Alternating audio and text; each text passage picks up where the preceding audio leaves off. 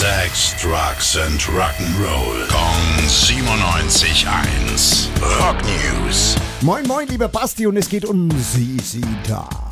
Schönen guten Morgen, das ist richtig. Ähm, es gibt gute Nachrichten von den Männern, denn vor einem Jahr, da ist ja Dusty Hill gestorben Mhm. und die Band hat danach ähm, nur ein Konzert abgesagt, dann aber sofort weitergemacht, auch auf seinen ausdrücklichen Wunsch. Er wollte eben, dass es weitergeht und Bassist ist jetzt Elwood Francis, der war früher Gitarrentechniker bei der Band und ist jetzt eben mit auf der Bühne, hat sich sogar extra einen Bart wachsen lassen. Wow. Der sieht auch schon recht ordentlich aus. Ja. Ähm, und die Stimmung in der Band ist super, sagt Billy Gibbons, der hat ein Interview gegeben, Zitat, man könnte sagen, dass wir als Band irgendwie neu geboren worden sind. Seit 1969 übrigens, ne? Ja. Das muss man sich mal vorstellen. Und jetzt ein komplett neues Kapitel. Vielleicht gibt es ja dann bald auch ein neues Album. Ja, vielleicht. Ich hoffe. Ich denke auch. Die, die, die wirken fit, die wirken so, als ob sie richtig Bock hätten. Die Rockwelt ohne Sisi Top, naja, wäre nur halb so schön.